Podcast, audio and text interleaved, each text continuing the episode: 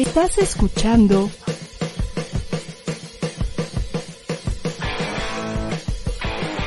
ADR Networks. Seguimos activando tus sentidos.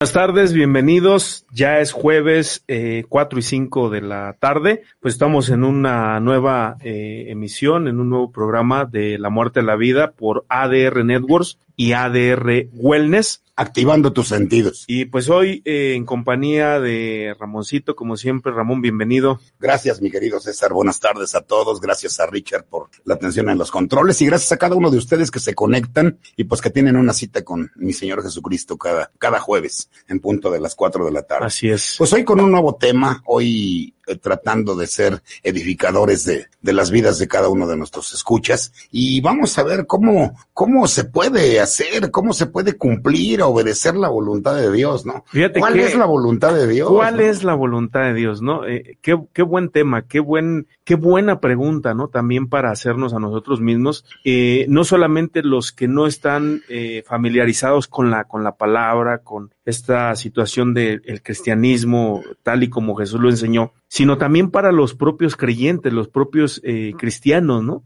¿Cuál es la voluntad de Dios, no? Porque muchos cuando oímos, ah, no, pues la voluntad de Dios es, está en la Biblia, ¿no? Eh, Sí, pero ¿en dónde, no? ¿O qué es? Claro. ¿O cómo es? Y hoy de verdad que este tema a mí me gusta bastante porque podemos ver claramente, Ramón, a la luz de la palabra, escrita claramente ahí en la palabra de Dios, la voluntad de Dios Sí, lo, es. que, lo que Dios está esperando, ¿no? Así de cada es. uno de sus hijos. Así es. Fíjate, abre esta, esta pregunta, por así decirlo. ¿cuál es la voluntad de Dios? O cómo se obedece la voluntad de Dios. En Mateo capítulo 7, versículos 21 al 23, Ujú. y dice la bendita palabra de Dios, pero hablando Jesucristo mismo, dice, no todo el que me dice Señor, Señor, entrará en el reino de los cielos, sino el que hace la voluntad de mi Padre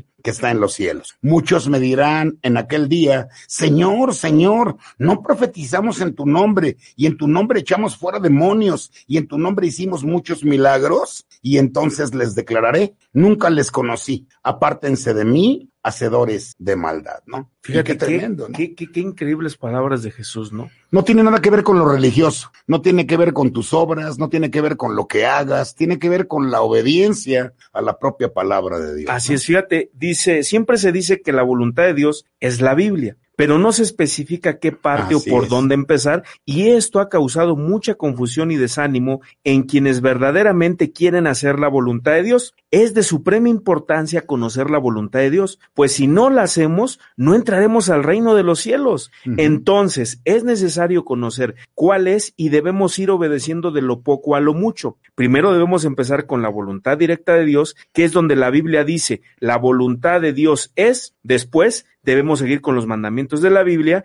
y así sucesivamente. En esta lección aprenderemos cuál es la voluntad de Dios a partir de lo básico. Así es. Con esto se resuelve el conflicto de qué hacer si en la ley se prohíbe algo que se permite en la gracia y viceversa. Ajustándonos al orden establecido por Dios, sabremos con certeza cómo hacer la voluntad de Dios. Sí, es impresionante cómo la voluntad de Dios, que es buena, agradable y perfecta, pues para empezar, eh, lo primero que tenemos que ver es que la voluntad es directa. La voluntad no tiene recovecos, no tiene una Y en el camino, una bifurcación. La voluntad de Dios es directa. Y usted tiene que aprender a, a ver esa voluntad, porque esa voluntad, como decías, este César, está claramente revelada en la escritura.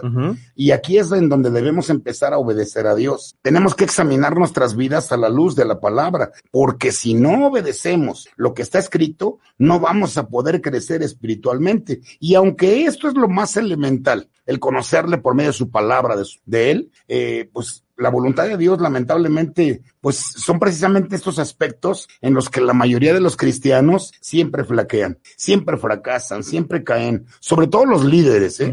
Que aquí esto ya es un poquito más, este, pues más, más, más significativo, porque no está hablando básicamente de la Grey, porque la Grey va por lo que Dios le puede dar. La, la Grey va realmente a, a- a- escuchar la palabra para ver qué reci- recibe de edificación. El problema es que si el que está procurando el alimento de la grey, no tiene bien claros estos cimientos, esta obediencia a la voluntad de Dios, pues va a fracasar, va a fracasar, va a caer. De ahí vienen las sectas, de ahí vienen muchos movimientos que se han concentrado en, pues, en el dinero, en cosas que inclusive no son bíblicas, ¿no? En hacer templos, en hacer retiros, en cosas realmente superfluas que se han metido a la iglesia pero que no son la voluntad Ahora, fíjate, de Dios. Qué, es muy duro, ¿no? Qué increíble lo que estás diciendo y qué verdad tiene y qué peso tiene a través de la palabra. Porque comenzabas con las palabras de Jesús. No todo el que me dice Señor, Señor, entrará al reino de los cielos, sino todo aquel que hace la voluntad. Tiene que ver Padre, con la obediencia, ¿no? Tiene que ver con que yo haga no lo que yo quiera, no lo que yo pretenda pensar que es lo mejor para los hermanos. Yo he escuchado mucho en líderes, en pastores que dicen,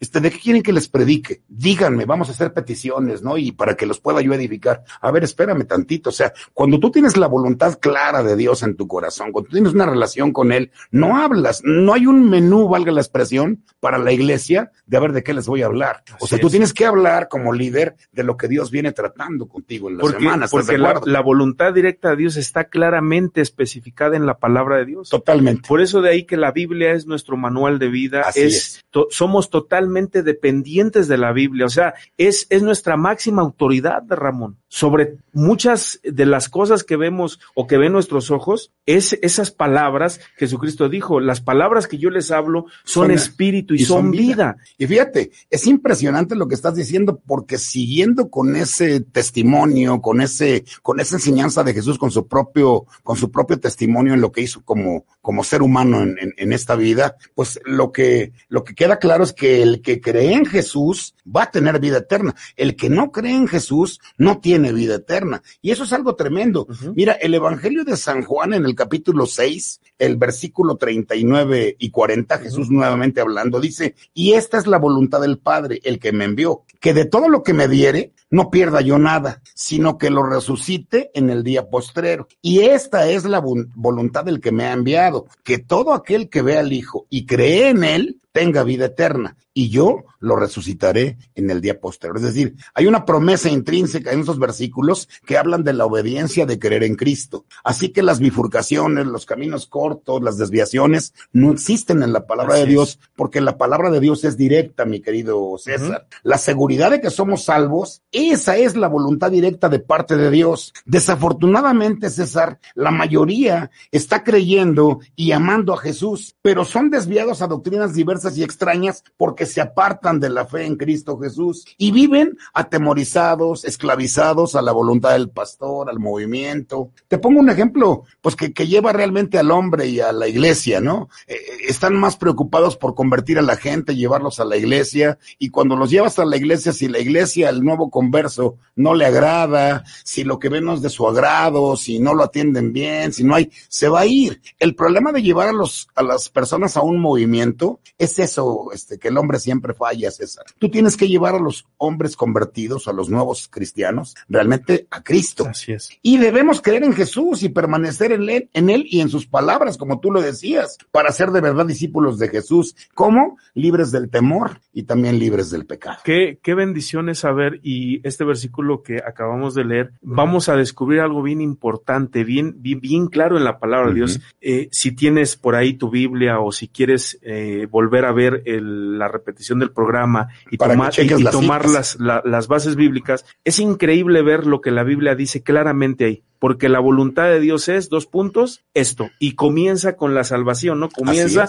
con que eh, eh, el propósito de Dios es que conozcan al Padre y conozcan Esa es su a voluntad Cristo, de. Dios, no venir aquí a hacer proselitismo eh, del cielo, a a decir que Él está bien, porque todos lo tenemos que saber. Así es. Pero una vez que vemos la voluntad de Dios, vemos que lo que Él quiere es que tú y yo seamos. Ahora, eh, eh, eh, lo, lo otro que decíamos en, en el primer punto de la voluntad directa de Dios, en el aspecto de que si nosotros no permanecemos en las palabras de Cristo, en la voluntad de Dios, somos extraviados, ¿no? Y es ahí donde vienen los La falsa escándalos, doctrina. la falsa doctrina, los escándalos, Los que- engaños. los engaños, los eh, esta parte de, de desviar fondos, dinero, o sea, todo ese tipo. Y fíjate qué increíble que lo que vamos hoy a descubrir, esta segunda eh, eh, escritura que vemos en la Biblia, que tiene que ver con la voluntad de Dios, tiene que ver con lo moral en el aspecto sexual. Y lo sexual, ¿no? Así es. Porque realmente la voluntad de Dios es que el hombre se aparte, porque el que cree en Jesús tiene que apartarse de fornicación.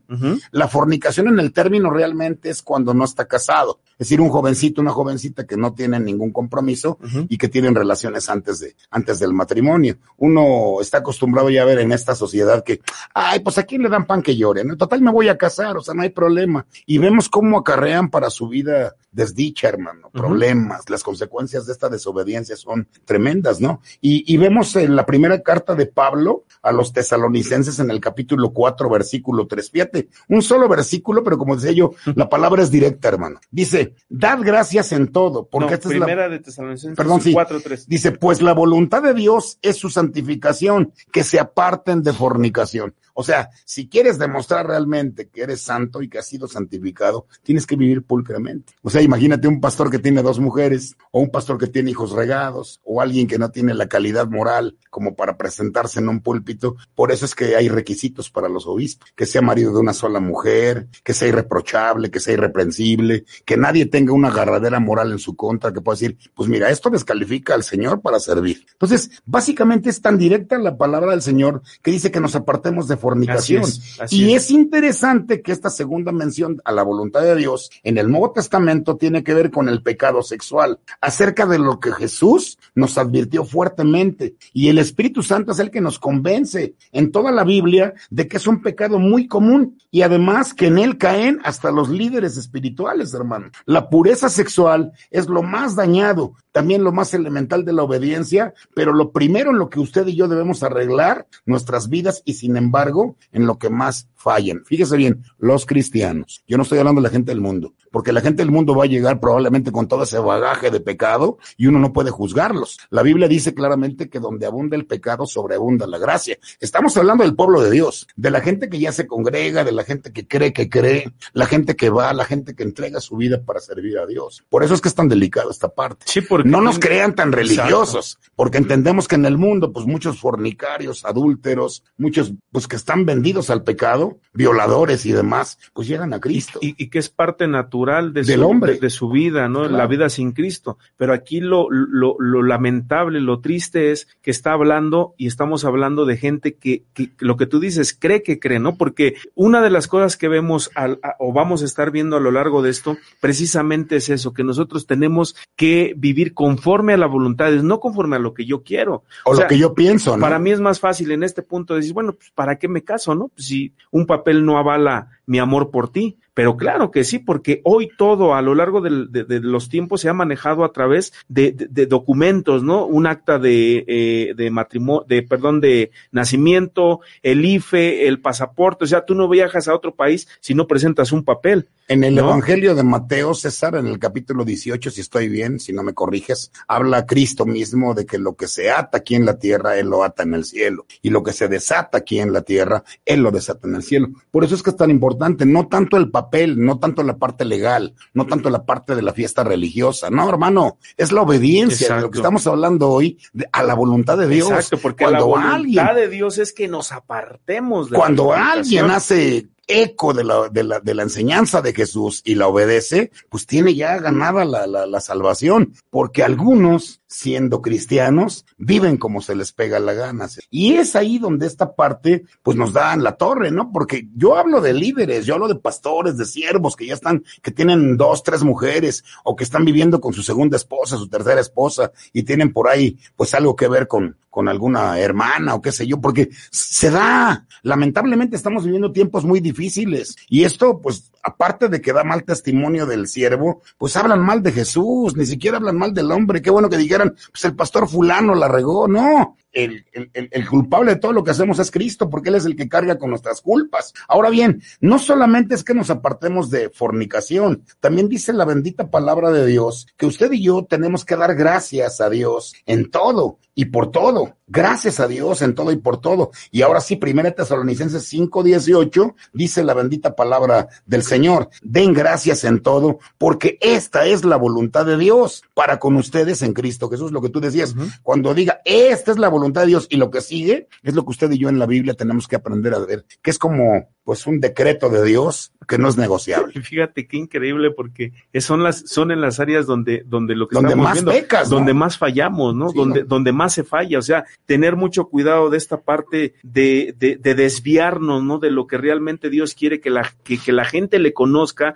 al Padre, que conozca a Cristo, esa es su voluntad, que nos apartemos de fornicación que tiene que ver con la pureza sexual y ahorita lo que estamos viendo, que, que demos gracias en todo, porque esta es la voluntad de Dios. Y fíjate, en Efesios 5:20 dice que tenemos que dar gracias por todo. y aquí dice en, en todo. todo. O sea, Por en todo y en todo. Tenemos que dar gracias. ¿Y a poco a alguien le gusta? No, pues cuando estás perdido, cuando se te fue el pollo, cuando no pudiste hacer tu voluntad, aunque era torcida, cuando no te quedaste con lo que querías quedarte, o sea, realmente es Fíjate, difícil. qué difícil es, Ramón. Sí, a la o luz de la Biblia todo se dice sí, Las palabras eh, parecieran tan fáciles, pero dice que la voluntad de Dios es que demos gracias en todo. ¿Y cuántas veces lo más difícil es darle gracias cuando estás pasando por la tribulación, cuando estás pasando por el dolor, cuando estás pasando por la pérdida, cuando estás pasando por esas situaciones donde dices, pero es que ¿cómo voy a darle gracias a Dios si estoy sufriendo? Pero la voluntad de Dios es de que demos gracias, porque sabemos que al final de esa prueba,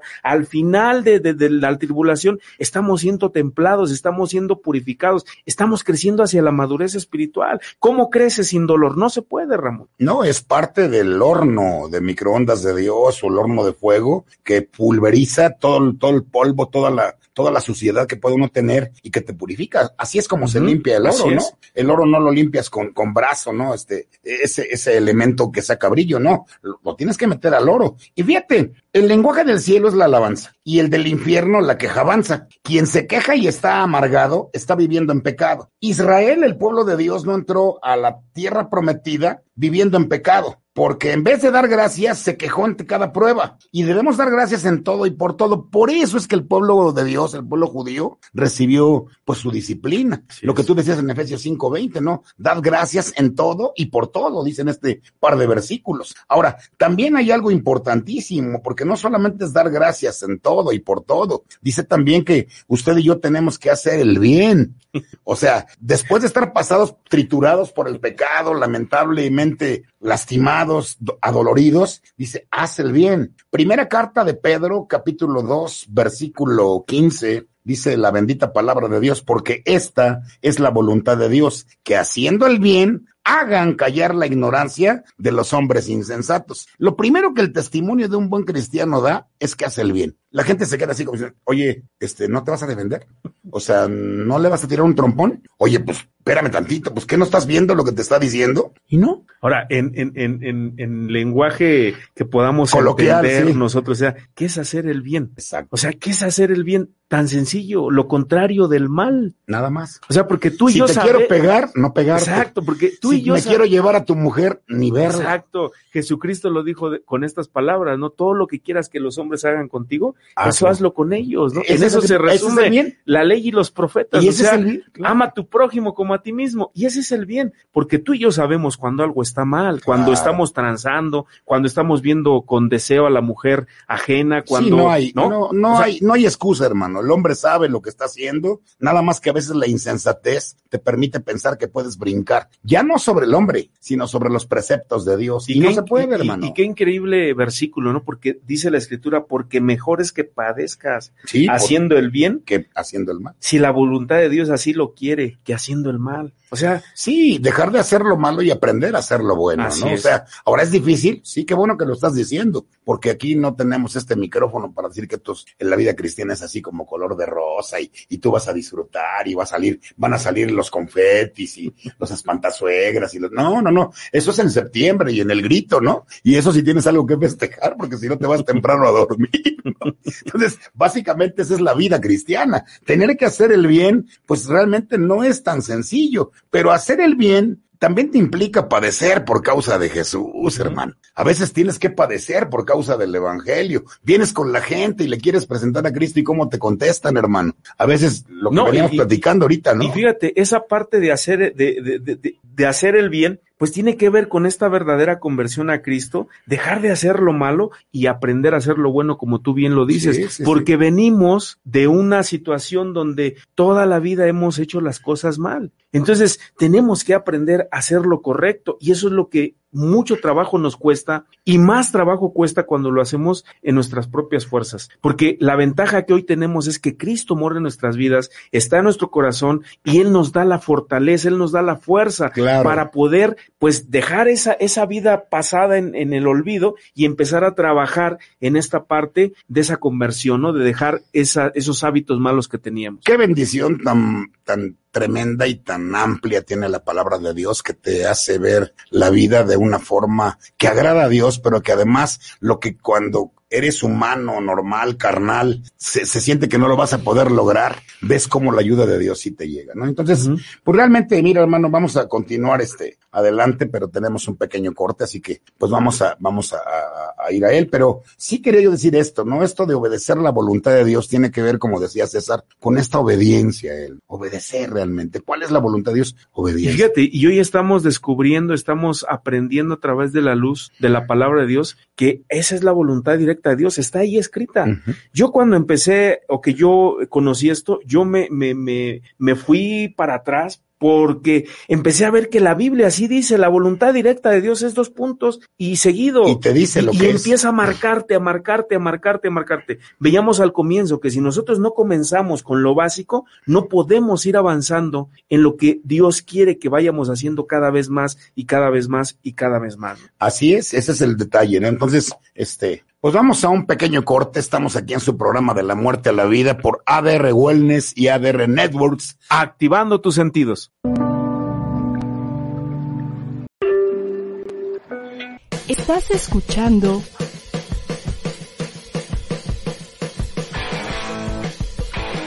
ADR Networks. Seguimos activando tus sentidos. El Dr. Raúl Ocadiz es un profesional en salud y bienestar animal toda la historia, sus colores, todas las características. y te invita los lunes y miércoles a las 8 de la noche a Mascoteando. Ocho años y medio ininterrumpidos para la transmisión de programas dedicados a la salud y el bienestar de los animales. Ya está en cámara Ya el está en cámara el gato, sí. Ah, Sí, mira. Ya ya. ya se fue para atrás. Está con nosotros Gandalf aquí en la cabina. No pudo venir Puki, pero bueno, quiso venir él, era el que estaba más. donde en cada programa nos da información con fundamentos científicos y tecnológicos. Ay, qué bonita. Dinos qué raza es, Diego. Ah, es una Border Collie, la raza catalogada como la más inteligente del mundo, perro. Principalmente ahorita estoy trabajando todo el tema de rescate, rehabilitación y liberación de mamíferos marinos. Por ADR Networks, activando tus sentidos. La escritora, conferencista, educadora y conductora Alicia Rábago Hola, buenos días, buenos días a todos. Pues ya estamos aquí, ya estamos en acompañándonos. te invita todos los viernes a las 9 de la mañana en Acompañándonos. ¿Qué, qué se, qué se supone que, que cara que pongo? Eh, la señora de atrás me está viendo porque el berrinchazo... Sí, ha de haber muchísimos alumnos en este, en este México. Un espacio dedicado a la educación, la familia, los hijos y la transformación. ¿Cómo formar hijos felices? Ah, claro, hijos varones felices. El tapete y nos, y nos hace sentir extraños y nos ha hecho fluir todas las emociones. Hoy es un tema muy actual, se habla de inteligencia emocional, se habla mucho de la logoterapia. Tú estudiabas o de cuando tú eras niño o de cuando eh, a lo mejor... Te esperamos por ADR Networks, activando tus sentidos. Estás escuchando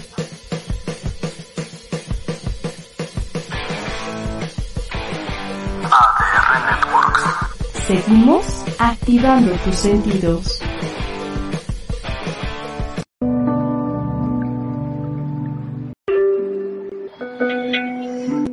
Pues ya estamos de vuelta aquí en tu programa de la muerte a la vida por ADR Networks y ADR Wellness. Activando tus sentidos. Y pues bueno, Ramoncito, adelante. Qué tremendo, ¿no? Eh, estabas hablando y hiciste énfasis, porque yo me quería seguir sobre el otro punto, pero hablaste de, de, de hacer el bien, ¿no? Pero y como lo decíamos en el bloque anterior, hacer el bien es tan difícil que no podemos a nuestras fuerzas. Así es. Pero eso te lleva a algo, ¿eh? Al punto siguiente, padecer por causa del Evangelio, hermano. Y fíjate lo que dice la bendita palabra de Dios en la primera carta de Pedro, capítulo 3, verso 17. Dice, porque mejor es que padezcan haciendo el bien, si la voluntad de Dios así lo quiere, que haciendo el mal. Entonces, es. un poco el seguimiento de lo que tú acabas de explicar y qué bueno que dices énfasis en eso, porque hacer el bien no es fácil, pero aparte nuestro Dios dice que es muchísimo mejor padecer por causa de Cristo, haciendo el bien, lo que Él nos manda hacer, que hacer nuestra propia voluntad. Y esa es la grande diferencia. Por eso es que hay cristianos del montón y hay cristianos que realmente han sido escogidos, levantados, respaldados por el amor de Dios, porque no se trata de tener capacidades realmente de buen estudio, que, que, que, que no me malinterprete. Dios no puede ocupar gente que no esté preparada. A Él le encanta que la gente se prepare, pero que esté enfocada en la obediencia. Por eso esta tarde estamos realmente pues haciendo énfasis en esto, ¿no? No basta conocer a Dios, no basta leer la Biblia, no basta memorizar versículos. Tenemos que aprender a obedecer a Todo Dios. se lleva a la aplicación de... Y, y sufrir por causa de Cristo, hermano, pues es Padecer algo por el evangelio, ¿no? Porque todo el que quiere vivir la vida, la vida loca, la vida buena, quiere vivir como se le pegue la gana. Quiere la Cherokee, quiere la Gran Rover, quiere los tenis de 19 mil pesos, quiere el oro, quiere la diversión, las playas, las chicas. Es lo que nos vende el mundo. O sea, tú ves comerciales y, ves siempre gente, pues en poca ropa, ¿verdad? Como diciéndote que esa es la bendición, que esa es la, la vida que vale la pena tener. Y la gente se vuelve loquita por vivir así. Nosotros que tenemos el privilegio de trabajar en los reclusorios, hermano, pues vemos gente que está ahí por amor al dinero, porque pretendieron pensar o creyeron que esa era la bendición. Y vemos aquí que padecer por causa del evangelio, pues todo el que quiere vivir una vida de sumisión a Dios en Cristo Jesús, pues va a sufrir persecución. No te espera la playa. No te espera el antro, hermano. No te esperan los pollos, ¿no? Y no hablo de los de McDonald's o los de Kentucky.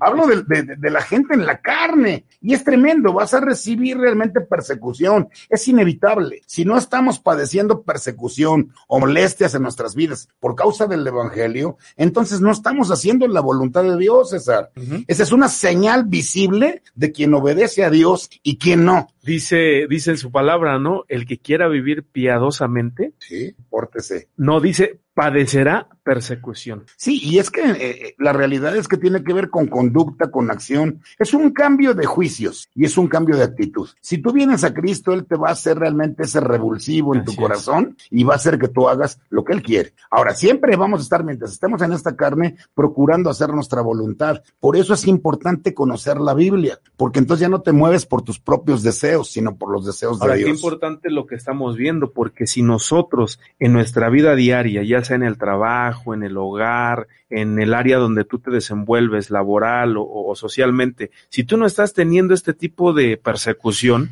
que, que, que no llegamos al punto como lo estamos viendo eh, lamentablemente sí. en, en, otros, en otros países de, de, Medio Oriente, donde pues hay grupos radicales que están en contra del cristianismo y todo esto, digo, en Occidente es totalmente diferente, la persecución sí la hay porque no podemos... No, sí negarlo. la hay, pero es en un grado más, Ajá, más, más... Pero, light. pero, pero estamos hablando de esa persecución que tiene que ver con esta parte de, de que, de que por causa de Cristo, por causa de que vivas una vida agradable, agradable a, Dios, a, Dios, separada de, de, de como el mundo la sigue, pues eso te va a causar problemas. Pero si no está sucediendo, entonces tenemos que, que analizar al mundo, nuestra ¿no? propia vida claro. y, y, decir, bueno, ¿qué está pasando? La a todo el mundo le caigo bien, ¿no? La orden de Dios es no te amoldes, uh -huh. no te ensambles a este mundo, transfórmate por medio de la renovación del entendimiento, la palabra, métela a tu corazón. Y entonces conocerás cuál es la buena voluntad de Dios, agradable y perfecta. Y, y, y, qué duro, ¿no, Ramón? Porque muchas de las veces cuando vemos este punto, nos damos cuenta que muchos creyentes o que asisten a una congregación o a un grupo, llámese como se llame, eh, van solamente por esta parte de, de, de religiosa, la emoción, ¿no? la Religiosa, religión, sí. y, y, y cuando los ¿Por qué no confrontan con su realidad, oye, que, que, que los domingos tú asistes a la congregación allá con los hermanos, no, yo no, yo acompaño a mi esposa, ¿no? Y ese es O- en o el- me en- lleva mi papá o Ese mi es en, mamá. en el mejor de los casos cuando niegan la Exacto. fe. El problema es cuando la aceptan y viven como quieren. Exactamente. Entonces, eso es lo que estamos viendo. Así es. Porque a veces van a la congregación sometidos a los deseos del hombre, del pastor, de la iglesia, pero no van por el temor a Dios, no van por, por, por buscar las cosas de Dios. Y padecer por causa del evangelio significa no vivir conforme a nuestros deseos, mi querido César. Y la primera carta también de Pedro, capítulo 4, versículo 2, dice, para no vivir el tiempo que resta en la carne conforme a las concupiscencias de los hombres, sino conforme a la voluntad de Dios. Otra vez. Traducido por estas palabritas, para no vivir este tiempo que te resta de vida mientras estés vivo en tu carne, conforme a los malos deseos, cada uno de los hombres pensamientos que, que la gente genera, sino conforme a la voluntad de Dios. O sea, el reto es amplio, César. O- El reto, te vuelvo a repetir, es un cambio de manera de vivir. O sea, y la misma Biblia nos lo, nos lo refrena y nos lo re- refrenda, perdón, cada vez. Dice, el que robaba, no robe más. No matarás, no violentarás. O sea, son mandamientos que no están, como te diré, como que, ah, pues ahí están, pero pues como las leyes no se hicieron para violarlas. No, te pasas un alto y generas un accidente, hermano, y pobre de ti, hermano. Fíjate, y qué increíble ver esto, porque no vivir conforme a nuestros deseos, ¿qué significa? Pues Sí. no salirnos siempre con la nuestra, Claro. no ganar todas las discusiones, no tener siempre la razón, es negarnos a nosotros mismos y aprender a perder y ceder, dejar el egoísmo y renunciar al yo. Y qué duro es eso, Sí, Ramón. pues es lo que estamos diciendo. Ya, por eso ¿cómo voy a fácil. renunciar a mi ego? Oye, pues si me ofendieron, no fue nada este sencillo lo que me hiciste, ¿por qué te voy a perdonar? Sí, o ¿No? porque si tú fuiste el que te pasaste de listo, ahora te ofendes porque yo te digo que estás mal y, y- y que te diga Dios, perdónalo, Híjole. ya no, ve, híjole, o sea, pero ese es el precepto de Dios. Así es. Y te lleva a algo. Porque esta situación que es como una cadenita de, de- de obediencia, nos lleva a algo, hermano, que trabajemos, que trabajemos. ¿Cómo que tra- Sí, que trabajes, y no solo para Dios, que también proveas a los de tu casa. Fíjate, Efesios capítulo 6, versículo 5 y 6, porque son los dos versículos, dice, siervos, obedezcan a sus amos terrenales con temor y con temblor, con sencillez de su corazón, como si fuera Cristo. No les sirvan al ojo, como los que quieren agradar a los hombres, sino como siervos de Cristo, de corazón, haciendo la voluntad de Dios. Esto implica integralmente mi vida profesional, hermano. Así es. Y esto es muy duro, porque imagínate, ¿tú qué dices en un trabajo si lo tienes? Pues mira, si me pagan bien, si me pagan a tiempo, si no me tratan mal, si valoran mi chamba, si valoran el profesional que yo soy, me quedo. En- a la primera que me hagan,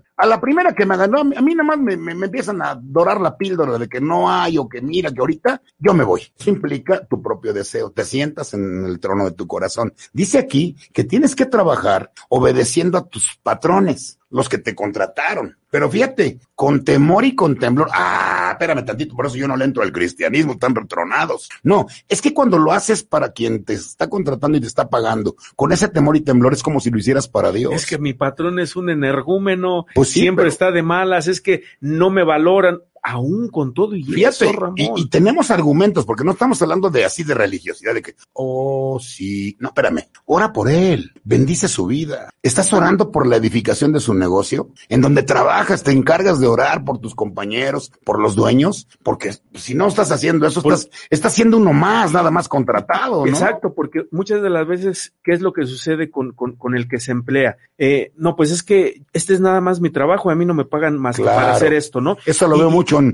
los guardias de No, seguridad entonces- o gente que tiene no un levantan, área, ¿no? no levantan el- el- el- la hoja de papel que está tirada porque no le pagan Fíjate, para eso. Dice la segunda parte del verso 6, no sirviendo al ojo, como los que quieren agradar a los patrones, a los hombres, no, sino como siervos, esclavos de Cristo, de corazón, haciendo la voluntad de Dios. Eso es lo que hace. Por eso la mayoría de la gente, cuando conoce estos principios espirituales, mira, contratan gente que tiene ya un corazón ya para Cristo. No estoy diciendo que cualquier cristiano dé muy buen testimonio, pero alguien que está cimentado en Cristo. Alguien que está obedeciendo va- la voluntad obedece, de Dios. Ese va a ser. Exactamente. Mira, alguien me dijo una vez y yo me reí mucho. Que si alguien quiere un buen guardia de seguridad para su negocio, contrate un expresi- presi- expresidiario. ¿Y por qué? Porque ellos eran inteligentísimos para hacer el mal. Ellos huelen al, al- al- al secuestrador, ellos saben cuándo van a robar. Ellos los pones en la entrada de tu, de tu casa, de tu negocio, y mira, huelen, eh, a ver, este me está echando aquí el ojo.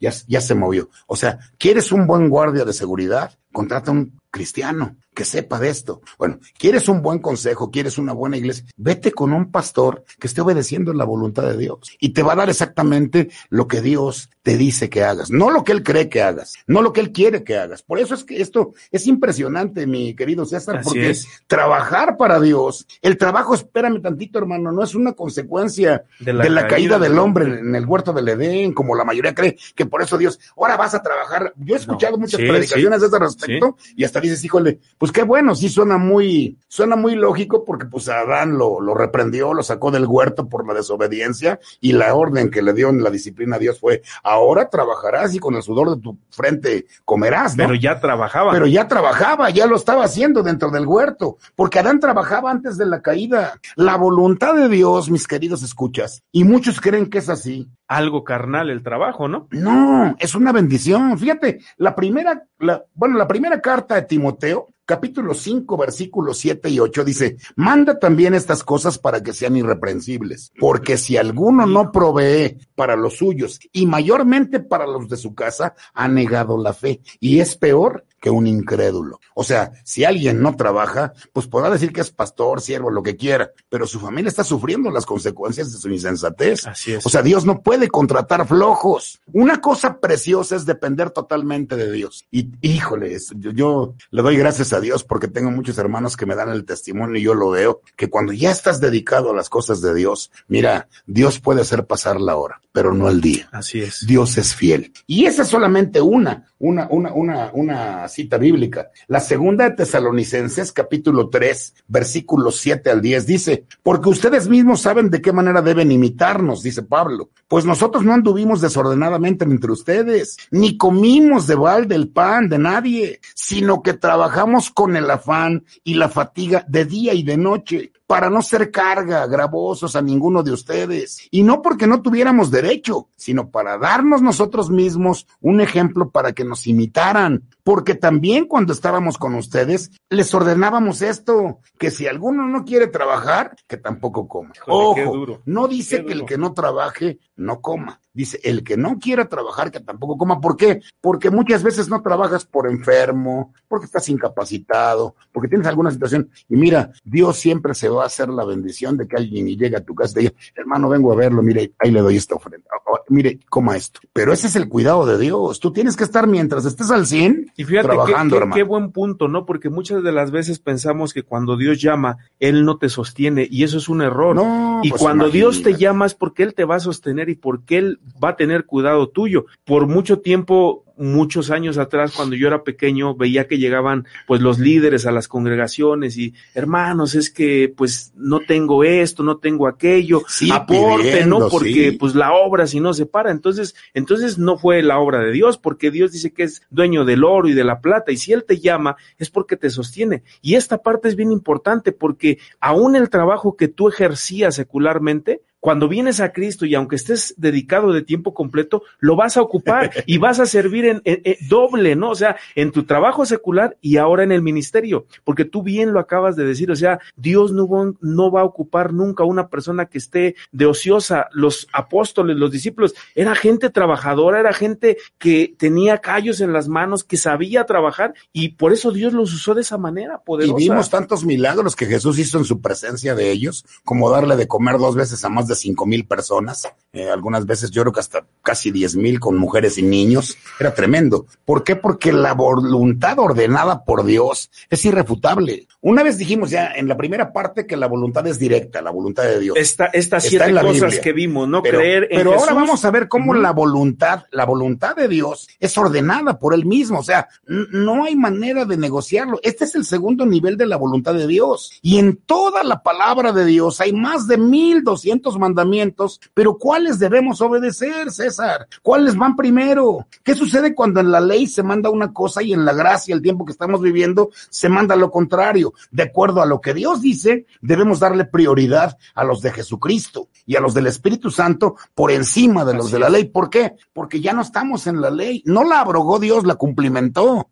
Pero ahora en este tiempo de la gracia es Jesucristo el que está poniendo el testimonio, porque acuérdense cómo le dijo a los fariseos, este templo que ustedes ven, yo lo derrumbaré y construiré otro. Hablaba de su propia resurrección. Y así, siempre les refutó a los fariseos lo que legalmente ellos decían. Por eso es que los mandamientos de nuestro Dios, pues son los mandamientos de Jesucristo. Empezamos con la gran comisión, Mateo capítulo 28, versículos pues 18 al 20, ¿no? Dice el Señor Jesucristo, toda potestad me ha sido dada en los cielos y en la tierra. Por tanto, vayan y hagan discípulos a todas las naciones, bautícenlos en el nombre del Padre, del Hijo y del Espíritu Santo y enséñenles que guarden todas las cosas que yo les he mandado y he aquí, yo estaré con ustedes todos los días hasta el fin del mundo, dice el Señor. O sea, esa es la gran comisión del cristiano, hermano. qué bendición entender esto, porque partiendo de la voluntad ordenada por Dios, Él ordena que los mandamientos de Cristo sean los primeros que llevemos a la práctica. Ahora,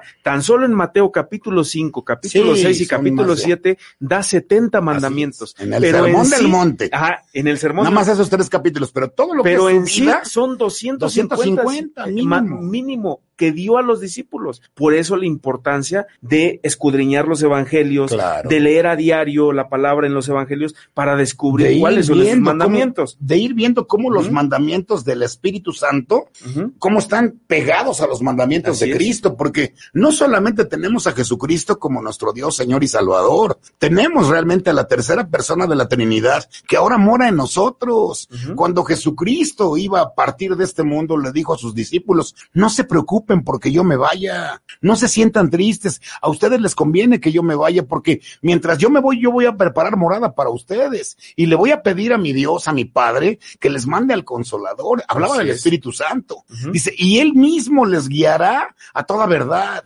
Él mismo les va a convencer a ustedes de pecado, de justicia y de juicio. ¿Por qué? Porque muchos no creyeron en Cristo.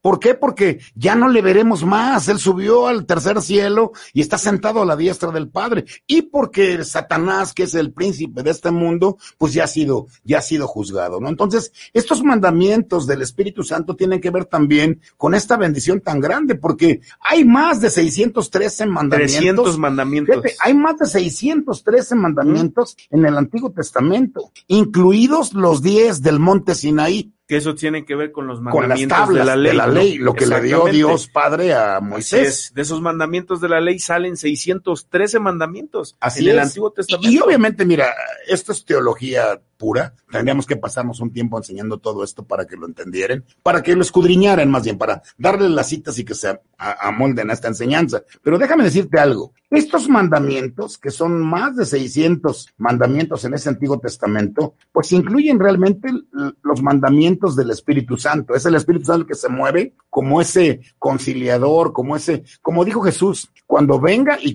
dicen en San Juan capítulo 16, eh, versículos 8 al 11, dice, y cuando Él venga hablando del Espíritu Santo, dice, los convencerá de pecado, de justicia y de juicio. Entonces, esta es la bendición de conocer al Espíritu Santo, que es el que nos está recordando todo lo que Él nos enseñó. Implica también ese Espíritu Santo que nos está, pues, realmente convenciendo. En el Evangelio de San Juan, les decía yo el capítulo 16, versículos 12 y 13, dice, aún tengo muchas cosas que decirles, pero ahora ustedes no las pueden sobrellevar, es decir, no las pueden entender. Pero cuando venga el Espíritu de verdad, el Espíritu Santo, Él les guiará a toda la verdad, porque no va a hablar por su propia cuenta, sino que va a hablar todo lo que oyere y les hará ver las cosas que habrán de venir. Es decir, toda la parte bíblica que habla el Apocalipsis, este tiempo de Mateo 24, las señales antes del fin, los acontecimientos que estamos viviendo. y tiene, y tiene lógica, Ramón, lo que estamos viendo a la luz de la palabra, porque esa voluntad de Dios ordenada, fíjate, comienza con Jesús, luego con el Espíritu Santo y con la ley, ¿no? porque Jesús dice, yo no vine a abrogar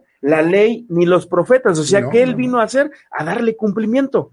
Es, es una bendición entender esto. Fíjate, me, me llama mucho la atención el comentario de, de Jimmy Gons. Dice, ¿qué conceptos tan hermosos han hablado del libro que es palabra de Dios? Gracias por el alimento espiritual que nos hacen llegar, porque al final de cuentas es la Biblia. Y la Sí. Biblia trae esa luz a nuestra vida. No tiene que ver con lo que. César sabe o lo que Ramón sabe. Es más, increíble, hermano. me encanta y quiero decirlo públicamente porque de repente hay comentarios que me dicen, ya, ya nos están encimando. Es que es tanta la vehemencia. Y luego, no, también queremos oír al hermano. Y, y, y- yo me acuso de ello, pero, pero es que no es lo que nosotros exponemos, lo que sabemos o por lo que estamos preparados, sino la propia palabra que es poderosísima. Y qué increíble conocer estas verdades. O sea, imagínate, hay más de 255 mandamientos de Cristo, 300 del Espíritu Santo, 613, incluyendo los 10 en la ley. Dices, o sea, tienes tela de dónde cortar para empezar de lo poco a lo mucho, como decíamos al principio, de Sí. empezarlo a practicar, a practicar, a practicar. Los porque al final de mandamientos, cuentas es los eso. mandamientos, como decías tú, de, de Cristo, los mandamientos del Espíritu Y Santo. la ley. Y los mandamientos de la ley. Y dice la bendita palabra en Mateo capítulo 5, versículos 17 y 18. No pienses que he venido para abrogar la ley o los profetas. Yo no he venido para abrogar, sino para cumplir. Porque de cierto les digo que hasta que pasen el cielo y la tierra, ni una jota ni una tilde pasará de la ley hasta que todo se haya cumplido. Wow. Increíble, increíble O sea, la dime, bendición. dime por favor a la luz de la Biblia quién se puede burlar de Dios. Nadie. Dime quién puede decir, no, pues esto está en mi concepto, yo soy el que hago la situación. No, no, no es así. Realmente estos mandamientos de la ley, pues hablan de la voluntad realmente deducida del contexto, la voluntad revelada personalmente por Dios. Y la primera carta a los Corintios, capítulo 2, versículo 12 y 13, dice, y nosotros no hemos recibido el Espíritu del mundo, sino el Espíritu que proviene de Dios para que sepamos lo que Dios nos ha concedido, lo cual hablamos no con palabras enseñadas por sabiduría humana, sino con las que enseña el Espíritu, acomodando lo espiritual a lo espiritual, ¿no? Entonces tiene que ver con esto, hermano, porque pues realmente la voluntad, la voluntad de Dios, la voluntad es revelada personalmente. ¿Cómo? Dios te habla a ti de la manera más clara para que tú puedas entender esto. Está en Hechos 9. Sí, eh, versículo ajá, 10 y exactamente. 11, ¿no? Ahí es donde te das cuenta que es, dice, había entonces en Damasco un discípulo llamado Ananías, a quien el Señor le dijo en visión, Ananías, y él respondió, heme aquí, Señor. Y el Señor le dijo, levántate y ve a la calle que se llama derecha y busca en casa de Judas a uno llamado Saulo de Tarso, porque he aquí que él está orando. Fíjate qué impresionante es cómo te puede guiar el Espíritu Santo para que tú realmente recibas te revele algo personal, Sí, ¿no? Y-. Y, esto tiene que ver cuando él te lo dice, te lo ordena de una manera particular con alguien por medio de una revelación, palabra o sueño. La versículo. voluntad de Dios, hermano, por medio de la conciencia, de lo que te revela a ti. Dice Romanos capítulo 2, versículo 15. Esta es la última cita con la que queremos pues despedir esta transmisión, mostrando la obra de la ley escrita en sus corazones, dando testimonio a su conciencia y acusándoles o defendiéndoles sus razonamientos. Testimonio, César, pues, no es lo que hables bonito, es como lo transmites, cómo lo ve la gente. La gente no quiere que le leas la Biblia, la gente quiere ver la Biblia en ti. Y fíjate, esto aplica a todo lo que no está ni prohibido ni promovido en la Biblia, como la música, los días de fiesta y muchos otros asuntos que, pues si quieren, los repetimos la semana que entra, pero cada quien debe de obedecer su conciencia y no imponerle a otros Sí, eh, eh, el esto, orden esto- estas, Dios estas tres últimas, eh, estas tres últimas Voluntades. voluntades que vimos, o sea, podríamos ampliarlo muchísimo porque es la voluntad revelada por o deducida del contexto de la Biblia, es donde a veces, no, pero es que la Biblia no dice esto, no dice aquello, sí, pero en el contexto sí lo Sí, lo dice. entiendes y la voluntad revelada, o sea, Dios no te habla por guapo, siempre te habla porque quiere que hagas algo. Y la voluntad revelada por medio de la conciencia es aquí donde muchos rayan en enseñar, pues Cosas lo que, raras, lo que ellos raras. piensan, lo que ellos creen, pero que la Biblia ni promueve, ni, Ni aplica, ni, y es ahí donde nosotros, si cumplimos primeramente con estas siete cosas que vimos, Con la voluntad de Dios y obediencia. exactamente obedeciendo, no vamos a tener ningún problema. Híjole, qué tema de veras. Pues yo estoy muy embelesado, realmente agarro monte, ¿no? Porque el tiempo siempre es nuestro peor enemigo. Pero gracias a Dios, yo espero que haya sido de edificación para ustedes. Saludos a todos los que Sí, ya no, ya no pudimos. Ya no eh, podemos, con- pero créanme que llegando, saliendo de aquí vamos a agarrar el teléfono y Y contestar. muchas gracias, a todos, Michelle, Gracias a Ismael, eh, todos los que estuvieron conectados. Que Dios les bendiga. Ricardo, muchas gracias. Hasta la próxima, Ramón. Dios les bendiga. Muchas Gracias, Ramón. César. Buenas tardes. Cuatro de la tarde, próximo jueves, aquí por ADR Wel- Wellness y ADR Networks. Activando tus sentidos.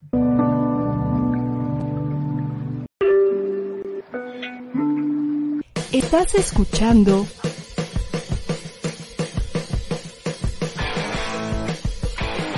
ADR Networks. Seguimos activando tus sentidos.